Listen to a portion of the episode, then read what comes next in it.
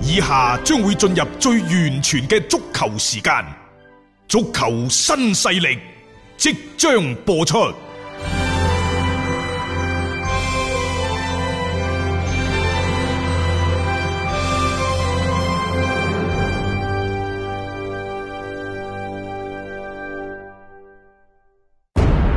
足球場，英雄地，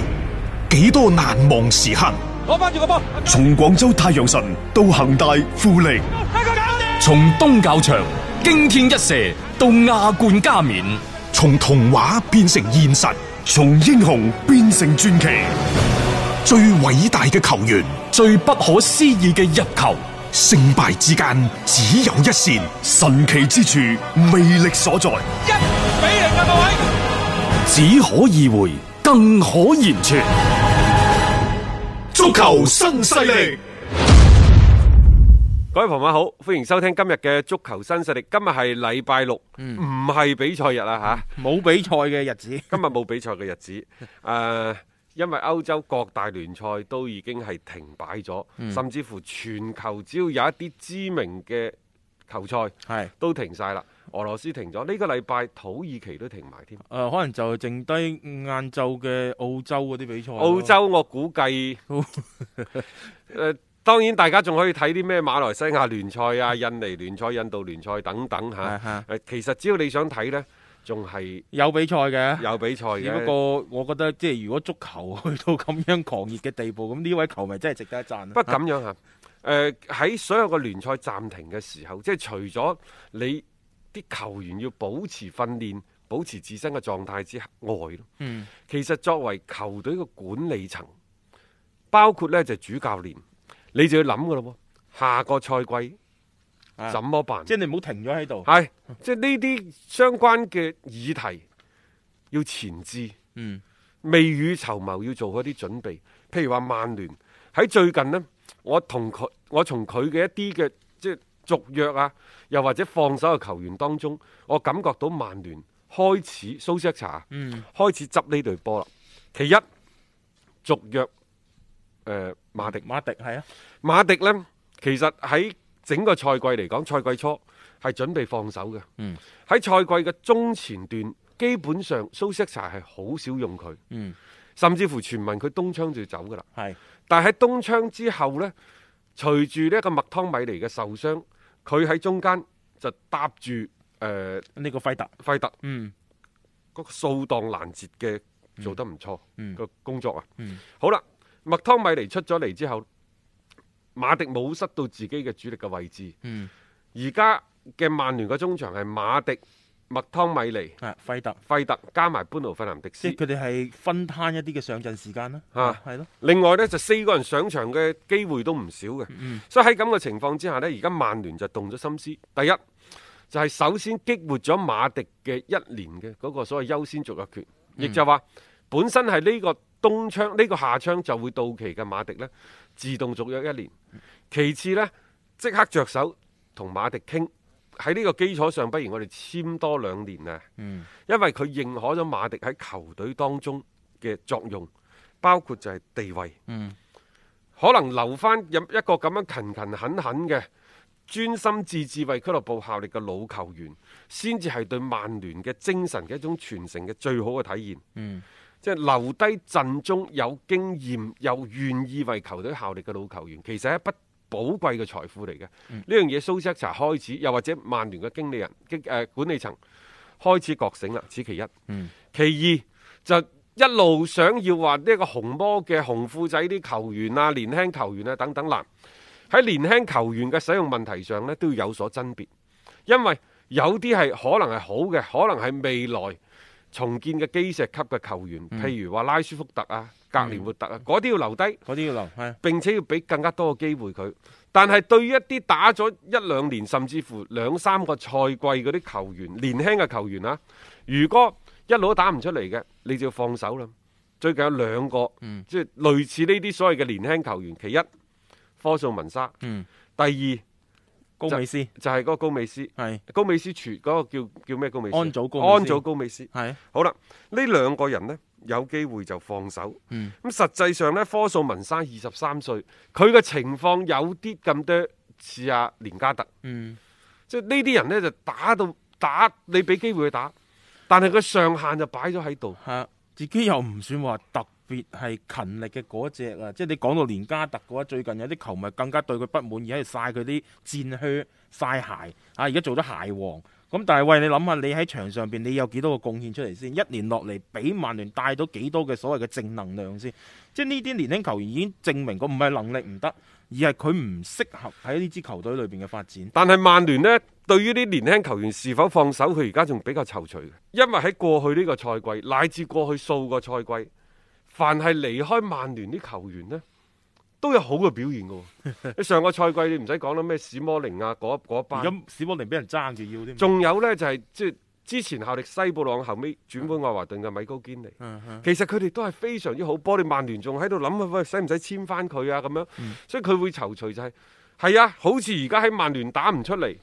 但係如果退咗其他嘅英超球隊又俾佢打翻出嚟嘅時候，顯得我好冇眼光。而且真係好似好兜巴星咁樣嚇打臉嘅啲行為，但係你冇辦法喎。而家因為已經太多呢啲咁嘅例子出到嚟，但係事實上你將佢留翻喺曼聯嘅陣中，亦都唔見得有太好嘅作用可以發揮到出嚟。喂，咁樣你就要權衡噶咯喎，因為你留喺個陣容裏邊，你首先俾錢養住佢係一回事啦，但你對更衣室造成嘅嗰種嘅唔穩定，有球員係用唔着嘅情況底下，其實多多少少係對曼聯整體嘅形象都係一個嘅打折扣嘅情況嚟㗎喎。我覺得呢，你就認命啦。有時啲嘢就真係八字不合，唔啱就唔啱有時呢，就真係佢喺你呢度唔得，嗯佢過咗堂好翻，你到其時買翻佢，其實亦都未嘗不可。嗯又或者你簽呢啲球員出去嘅時候，你第一你係設置一個喂以後轉會嘅百分之廿五嘅收入，嗯你要計我嗰份。係其二就係話相同嘅價錢，又或者喺兩三個賽季之內，我可唔可以以一個約定嘅價格，我隨時回收？嗯咁樣會好啲吧？隨隨時時回收。啊咁你想要，我而家計平啲，計計平少少俾你，咁得唔得？咁樣其實對於曼聯嚟講，亦都係一種嘅嗯方式去處方式理呢啲球員保咯護自己係，嗯亦都可以俾到呢啲球員呢，就去重新揾翻一個真正屬於佢哋自己嘅實力。當俾佢出去。練級咯，啊即係如果得嘅話，收翻為自己用，亦都未嘗不可。所以我就話，即係話從誒、呃放手科素文沙啊，放手高美斯到而家續約老將等等，即係你會睇到並唔係話曼聯唔繼續佢嘅青春風暴，嗯而係更加堅定地去實行佢嘅青春風暴，只不過留翻若干名嘅老將嗯係喺度為佢嘅青春風暴呢去保駕護航。嗯簽馬迪同即係掀起呢一個曼聯嘅青春風暴，本身嚟講，嗯其實一啲都唔矛盾哦嘅。梗唔矛盾啦，而且你呢啲老將有時可以係起到一種嘅全幫帶嘅作用啊！即係畢竟佢喺即係曼聯嘅陣中都好幾年嘅時間，你係作為曼聯嘅傳承可能講得大一啲，但嗯係你有啲老將喺度壓一壓陣呢，成個情況係唔同嘅。另外呢，我哋始終都係嗰個觀點，就係、如果曼聯要想重新成為一隊英超有冠軍即係角逐嘅嗯可能嘅球隊咧，其實佢而家嘅陣容仲係要升級。譬如話，班奴費南迪斯嚟咗之嗯後，直接呢就帶起咗成隊曼聯嘅中場，令到球隊嘅實力再上一個台階。咁接住落嚟，需唔需要喺其他啲位置嗱？你睇下呢個賽季主要係執後防。嗯，執中場，接住落嚟就要執前場噶咯喎。前場我哋一路都講，拉舒福特唔係一個最頂級嘅，佢絕對唔係帶住曼聯走向復興嘅嗰位嗯所謂嘅球員。好啦，你而家再過到嚟恩加路，你都好難噶啦。 啊，雖然恩加路比較實用，係但係佢個氣場、佢嘅能力，嗯佢並唔係一個即係話好超班嘅球作為員。一個補充係可以嘅。格連活特呢。啊嗯。我大膽啲講句吓，即係年紀尚輕，將來成就如何，而家好難不講可。預知，即係呢樣嘢唔係話你睇到幾場好波啊啊或者佢嘅質地有幾好，佢就一定去發展到嗰個高度。而家我睇呢，前邊嗰幾個最好嘅，可能係馬迪爾。嗯，但馬迪爾呢係天分高，即係話打緊天才波。嗯但係過去嗰幾年，尤其喺摩連奴手下呢，有啲咁多蹉跎歲月。啊，係最近呢，即係三兩個月就叫重新打翻嗯佢起嘅啫。之前耽誤咗最好嘅時候啊！但係係即係話誒，之前咪一個咩講嘅，就係話誒呢一個麥巴比就心情咁看 住阿蘭特啊，啊滿眼都係十19九歲歲嘅嘅自自己己係啊啊等等啊。實際上呢，馬迪爾何嘗唔係心情地睇住麥巴比，滿眼都係即係十九歲嘅自己？係啊，佢其實喺佢嘅成名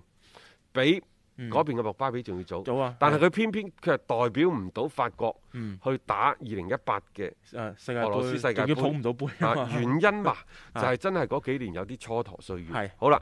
佢而家開始重新起翻，但係一起翻又可能呢，俾其他人夾住嘅喎。嗯誒喺英格蘭嗰度有一個消息就話，萬一曼聯攞唔到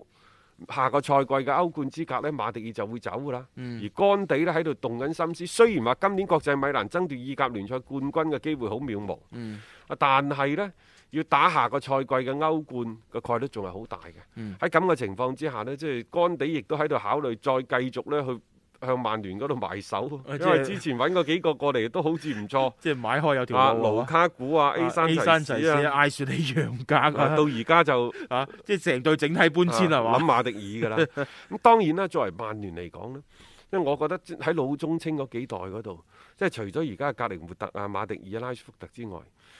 恩加路係好使，但係需唔需要再揾多個大殺器翻嚟呢？嗱，嗯需唔需要我哋正有呢個疑問嘅時候呢，馬上有消息啦。係奧巴美揚可能會成為下一個潛在嘅人選。當然，奧巴美揚同佢聯繫起身嘅大俱樂部有好多，嗯因為本身呢，大家都覺得今時今日阿仙奴呢個池太細啦，呢、個水凼啊、水塘啊，嗯再加上奧巴美揚同阿仙奴嘅合約呢，將會喺明年二零二一年嘅夏天到期㗎啦，就到㗎啦。嗯所以喺咁嘅情況之下，喺二零二二年呢個夏天，即係提前一年全佢有轉會，而作為阿仙奴嚟講呢，可能佢哋傾向於留低下卡誒拿卡石迪。嗯對於奧巴美揚嘅離隊呢，持一個半開放嘅態度。所謂半開放嘅態度呢，就係你唔走又得，嗯，你走埋有個好價錢都放送走你，亦都可以考佢都慮。知留唔住嗯啊啊，我覺得所以喺佢哋咁嘅情啊況之下，率先跳出嚟嘅就係巴塞，嗯。然之後第二個就係呢一個曼聯曼聯啊，我我感覺奧巴美揚嗱，睇下點睇下，因為我個人咁睇，因為你再涉及埋咧，包括夏利卡尼咧，亦都有傳話呢啲球會係想羅致佢，即係可能成為就係夏利卡尼得就揾佢，唔得可能就會係奧巴美揚誒㗎。呃嚟緊嘅阿仙奴買唔買奧巴美揚？大家密切留意住呢，就一樣嘢嘅啫，就係奧巴美揚是否會擔任阿仙奴嘅隊 長？因為呢隊波有賣隊長嘅傳統 嘅。啊其次呢，曼聯可能會食過翻尋味，因嗯為二零一二年大家仲記唔記得路費嗰陣時就係將阿仙奴嘅隊長雲雲佩佩斯斯啊，嚇直接就搲咗過嚟。呢個當時引起咗一個巨大嘅震動啊！喂，隊長咁樣去挖過去死敵嘅嗰個陣中，但係開咗呢個先例之後呢，睇嚟源源不絕咁樣，兩支球會去做呢啲嘅交易啊，都涉及呢樣嘢喎。當然有成功嘅記憶，亦都有傷心嘅回憶，因為 A 山齊士同樣亦都係從阿仙奴過嚟嘅。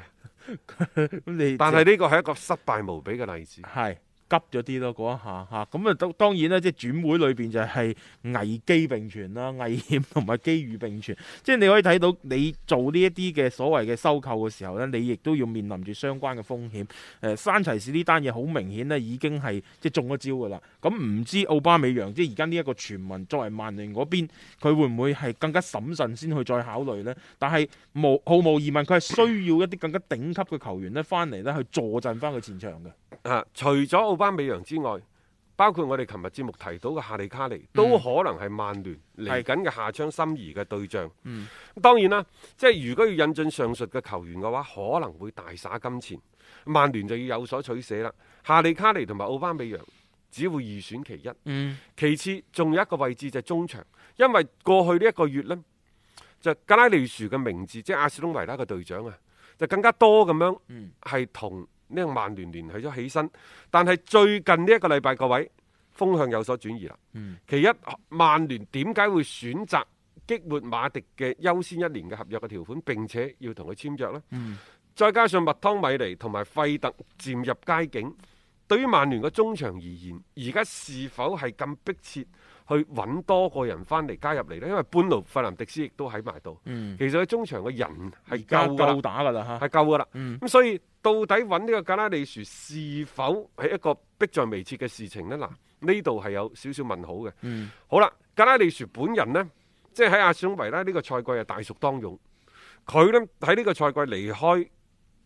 阿斯隆維拉係一個非常大概率嘅事件。如果嗯你唔要，可能就其他俱樂部出手噶啦出，手㗎啦，啊嗯因為佢嘅人工呢，其實又唔算好貴，七千萬英鎊，嗯佢當打嘅佢廿六歲啫嘛嗯，七千萬英鎊，誒、呃對於一位有英格蘭戶口簿嘅國腳級嘅球員嚟講唔貴嘅，嗯你起碼日價兩千萬，係嗯亦就係佢真實嘅身價五千萬，你買佢抵大概啊！咁上下啦嚇，咁、所以誒、呃即係佢如果七千萬係可以成行的話咧，我相信好多英超球隊真係會考慮佢，而且你真係俾到佢嘅人工，我睇而家嗰啲相關報道亦都唔會係太貴嘅。嗱，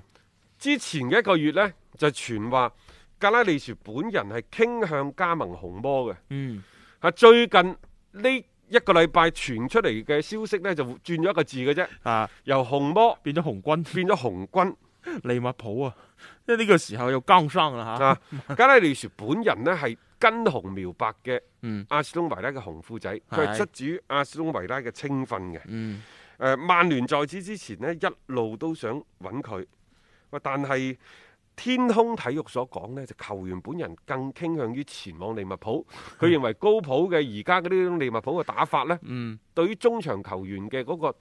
配嘅需求啊，嗯自己更加容易適應。啊嚇，咁啊，如果佢過到去，我覺得係啊，係啊，創造力啊嘛，啊即係成日都講話利物浦嘅中場全部都打鐵嘅。佢唔單止係有創造力，啊，佢嘅即係兩邊嘅轉移嘅節奏佢把控得好。而嗯最關鍵一樣嘢就係呢個人有鬥心，佢嘅中場佢係一位攻守非常之平衡嘅人。嗯當初點解一定要喺阿仙奴嗰度引進張伯倫？就因為高普認為中場啲人都係打鐵嘅，嗯冇一個可以做波可以遠射嘅人，所以夾硬都要揾張伯倫翻嚟。並且張伯倫嚟咗傷咗咁耐，佢都好耐心地等佢好翻。嗯你可以睇到喺高普嘅嗰個攻防，尤其喺中場嘅戰術嘅要求嗰度，佢係需要呢啲球員嘅。嗯而而家嘅格拉利殊呢，亦都係好適合高普嘅呢一種嘅打法。喺、嗯某種程度上，我哋睇呢，就嚟緊呢個下窗，利物浦去換人、買人、買咩人呢？無疑係要買一個中場，買一個前邊嘅球員。嗯。中場格拉利殊一定係第一選擇。即係比較好咁樣去吸到而家嘅成套嘅陣容咯。聽足球新勢力，晚晚有飯食。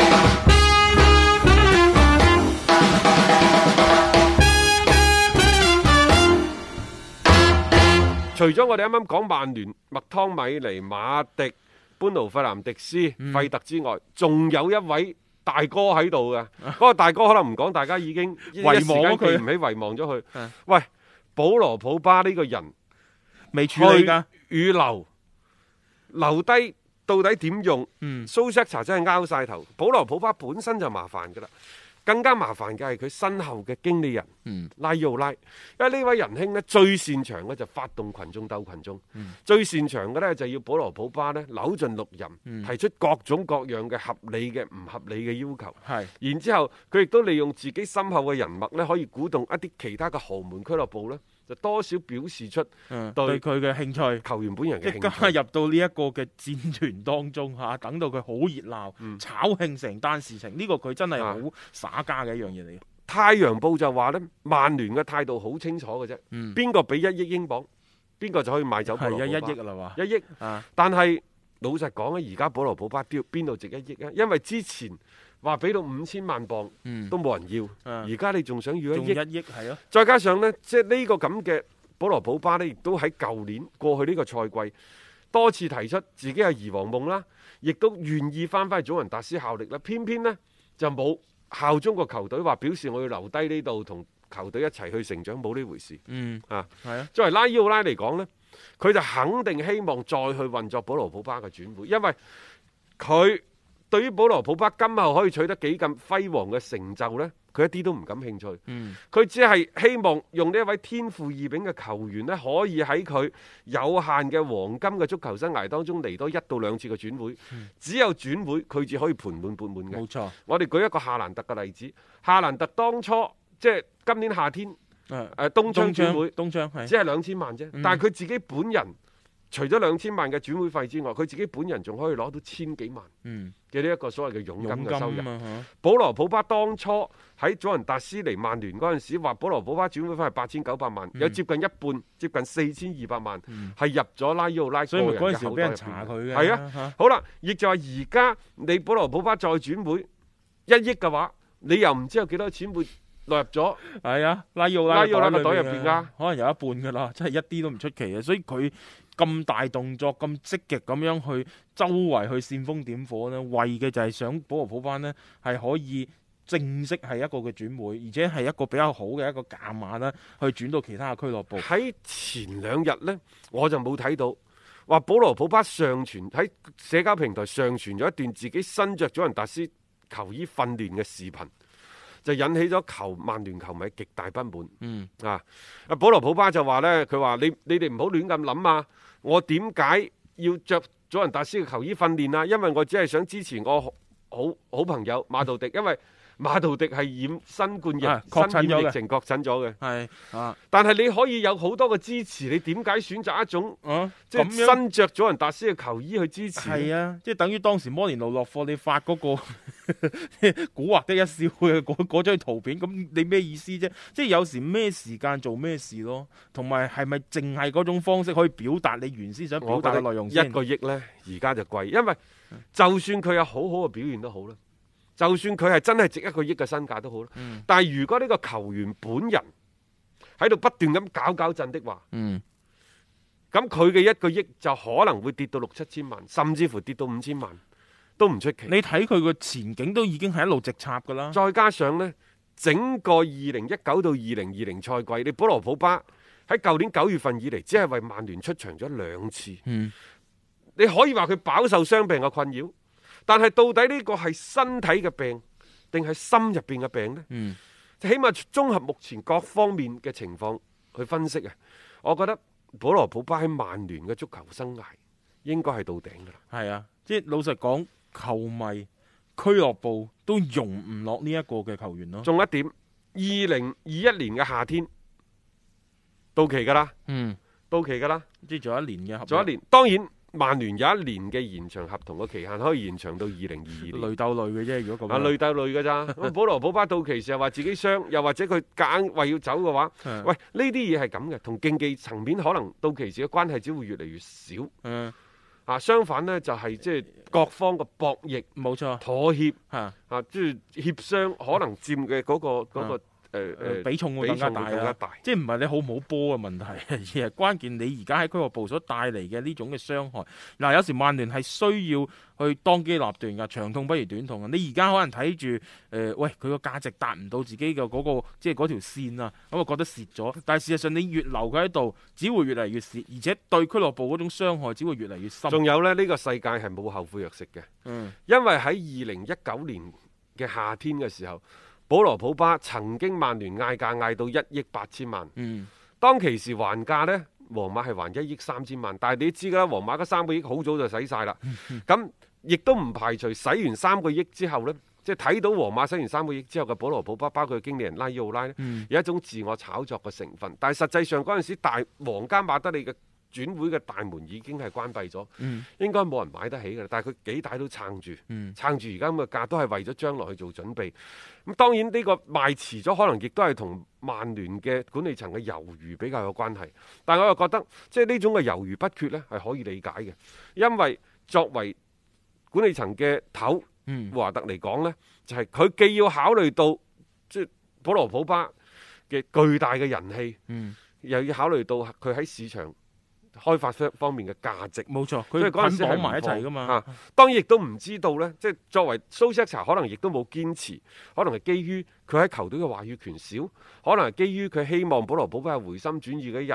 可能係基於即係就戰術而言對保羅普巴嘅依賴。嗯當其時又冇班奴費林迪斯嘅加盟。你又唔知㗎嘛啊呢啲嘢。好啦，而家呢，即係話當一切都具備晒啦，啊，保羅普巴對於曼聯嚟講已經係顯得可有可無嘅情況之下呢，佢嘅身價跌咗一半都唔止啊！係啊，咁冇辦法，有時個時機啊，唔係咁吻合啊，咁你亦都冇辦法去達到各方各面一個好完美嘅一個效果咯。所以曼聯而家又係要諗噶啦，因為你睇白保羅普巴嘅嗰個情況啊，我覺得係只會越嚟越衰嘅啊啫，因為你根本你都唔打比賽，你唔打比賽嘅球員，老實講，你作為下家你買佢，喂板都睇唔到，我憑咩要仲要俾過億身價你？所以足球啊，其實真係同我哋平時嘅生活密切相關。只要你用心咁將嗰個心思啊更加多擺喺足球嗰度，其實你學到好多嘢。譬如啱啱大雄講嗰陣時，我突然間靈機一動，咩叫天時地利人和？我哋成日都講球隊有主場嘅優勢，係天時地利人和，優勢盡顯其中。實際上喺球員嘅轉會呢度，喺球員轉會呢個問題上，你都需要講求天時地利人和。嗯，保羅普巴從下窗轉會一點八億、一點三億，到嚟緊嘅可能係八千萬，甚至乎可能係五千萬。嗯，你失去咗嘅就係天時時機嘅問自題。己係啦你，失去咗嘅就係一個人和，嗯啊，因為佢唔願意再為你效力啦，嗯嗯而佢對於俱樂部、對於球隊嚟講，可能已經變成一個可有可無嘅人選，嗯，有就錦上添花，冇嘛，亦都唔會冇咩所謂，有咩傷害。 係咯，甚至乎你繼續留翻喺度，可能你帶俾球隊嘅錦上添花之餘，你帶俾球隊嘅傷害更大嘅後果不啊只可會越預嚟計。越大，可能係啊，，咁樣變咗變咗，你即係嗰個價值啊，嗯就會俾人撳到好低。所以一旦喪失咗天時地利人和，嗯對於俱樂部嚟講，佢嘅收入就可能係少咗，少則兩三千萬，多則五六千萬。咁、嗯佔咗佢俱樂部一年嘅營收幾多啊？都佔咗百分之二到百分之五。你話啊呢一個當中嘅利害關係係咪好重要呢？所以我話有時有啲嘢真係要快刀斬亂麻啦，越拖只會將個事情咧越越嚟越係即係搞到係複雜咗。佢哋而家就好似一對怨侶咁，你又睇我唔順眼，我又睇你唔順超， 但係又冇辦法話做一個真係好撇脱嘅一個分手嘅一個情況啊！諗下啦，我覺得曼聯呢方面所有球迷其實個立場，我我相信百分之九十嘅球迷都好堅定㗎啦。呢位嘅仁兄呢，就係、吓、快啲走， 我哋唔送啦，就係、咁樣樣。要足本回聽足球新勢力每日節目內容，可以喺喜馬拉雅 FM 搜索張達斌或者搜索足球新勢力。另外，仲可以搜索微信公眾號張達斌，添加關注，了解斌哥每日更新嘅公眾號內容。短視頻內容方面，抖音搜索廣州粵語傳媒或者斌哥廣播，都可以睇到足球新勢力嘅精彩內容。